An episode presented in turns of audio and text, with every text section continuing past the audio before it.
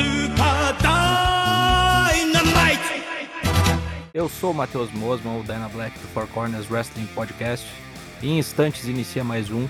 Traps, traps, traps! Hoje você confere tudo o que aconteceu no EW Dynamite de 9 de fevereiro.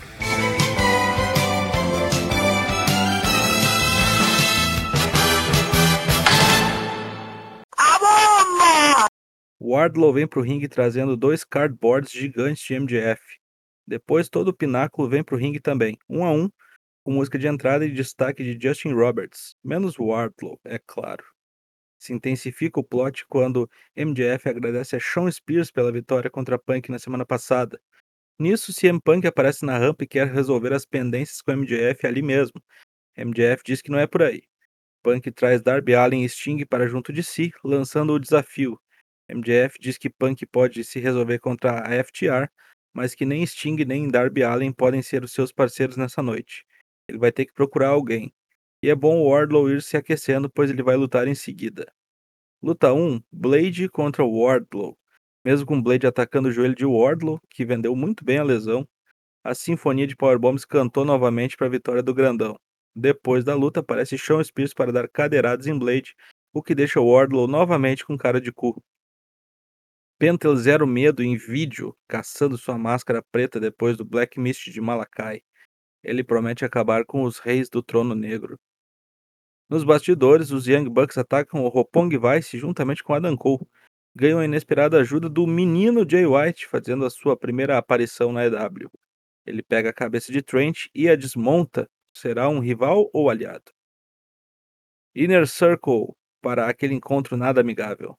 Jericho bota o dedo na ferida e quer saber por que Santana e Ortiz estão sendo pau no cu e dando bola só para Ed Kingston. Ele chega a dizer que contratou os dois caras errados da LAX, que vai atrás de Homicide e Hernandes. Isso deixa Santana puto. Semi vai para ser a turma do deixa disso e Jericho manda ele calar a boca. Guevara se emputece com Jericho, tira o colete do Inner Circle, bota no chão e diz que só volta pro grupo quando pararem de putaria. Na semana que vem, Santana e Ortiz enfrentam Jake Hager e Jericho. Implodiu essa porra. Luta 2, Face of the Revolution Qualifying Match. Azaya Cast contra Lee. Depois de se dar mal contra Guevara, Cast enfrenta o retornante Lee de volta ao wrestling depois de comer o pão que o diabo amassou na WWE. Aqui ocorreu o que se esperava. Uma Scania atropelando um magrinho, mesmo com intromissões de Mark Quinn, Keith Lee estraçalha Cast e se classifica para a Leather Match no Revolution. Depois, ainda acaba com a raça de Quinn. Keith Lee está de volta em toda a sua glória. Mercedes Martinez se diz pronta para acabar com Thunder Rosa na luta no disqualification que farão no próximo Dynamite. Vai sair faísca. Luta 3: FTR contra CM Punk e. John Moxley. Na noite das surpresas, que começou com Jay White e Keith Lee, CM Punk vai arrumar John Moxley para ser a sua dupla.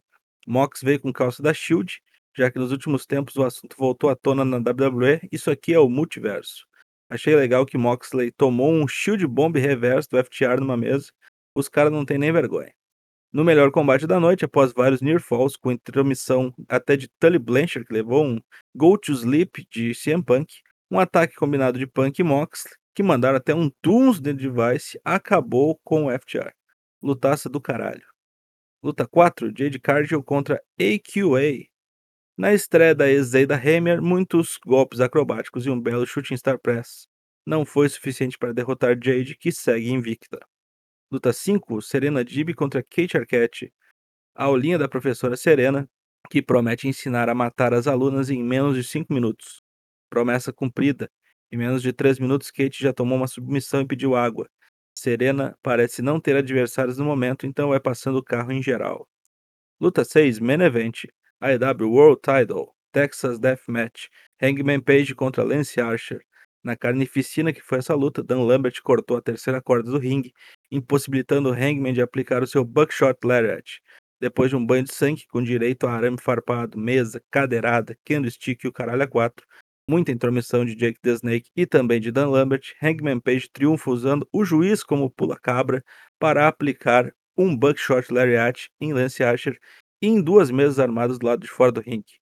O grandão se estribucha, Hangman vagarosamente vai pro ringue e na contagem de 10 é o único sobrevivente. continua como campeão.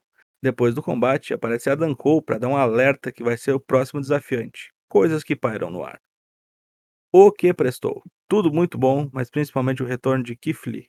O que foi um lixo, não teve nada de ruim, milagrosamente, tudo fez sentido aqui, foi um baita programa. Nota 9.25.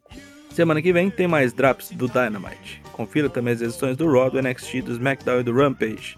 Lives terças e quintas, 8 da noite, twitch.tv barra Falou!